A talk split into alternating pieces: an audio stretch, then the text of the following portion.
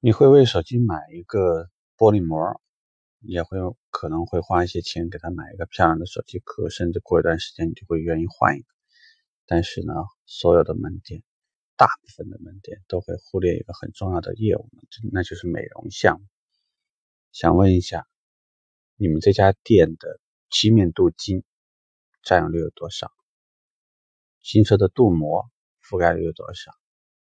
再差一点的封釉做的有多少？底盘装甲有多少？这些业务其实对于很多客户而言是有利益的，就是你整个如果说是都把这些业务覆盖上去，而且对于新车的整个你的销售利润帮助是非常大的。呃，忽略这个业务最主要的原因就是，第一，很多人并不知道这个东西呢对于客户的利益好处在哪里。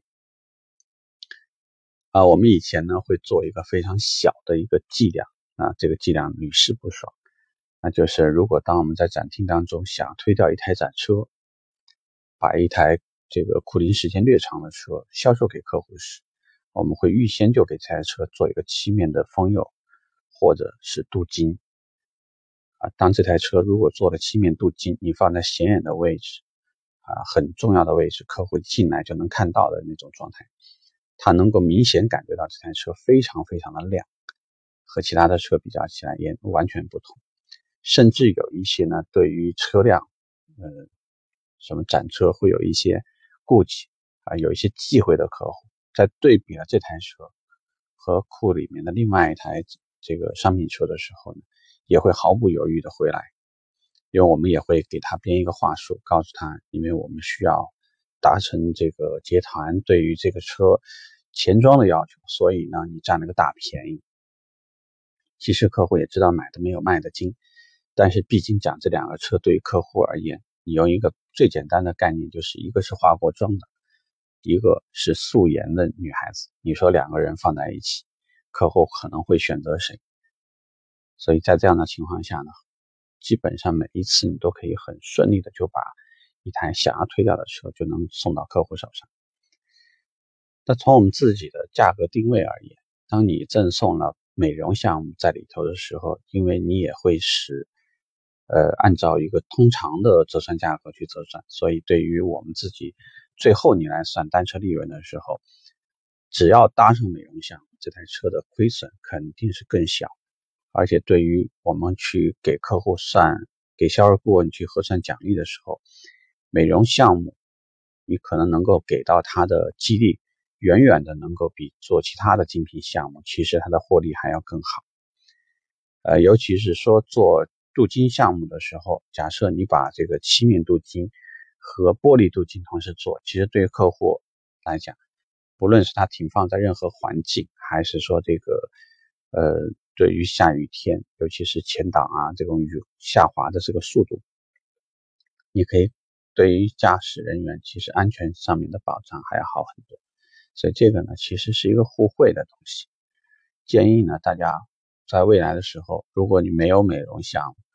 建议赶紧把这个项目做上来。如果缺人，赶紧把人招上。如果以前有，但是占的这个比例不是特别大的话，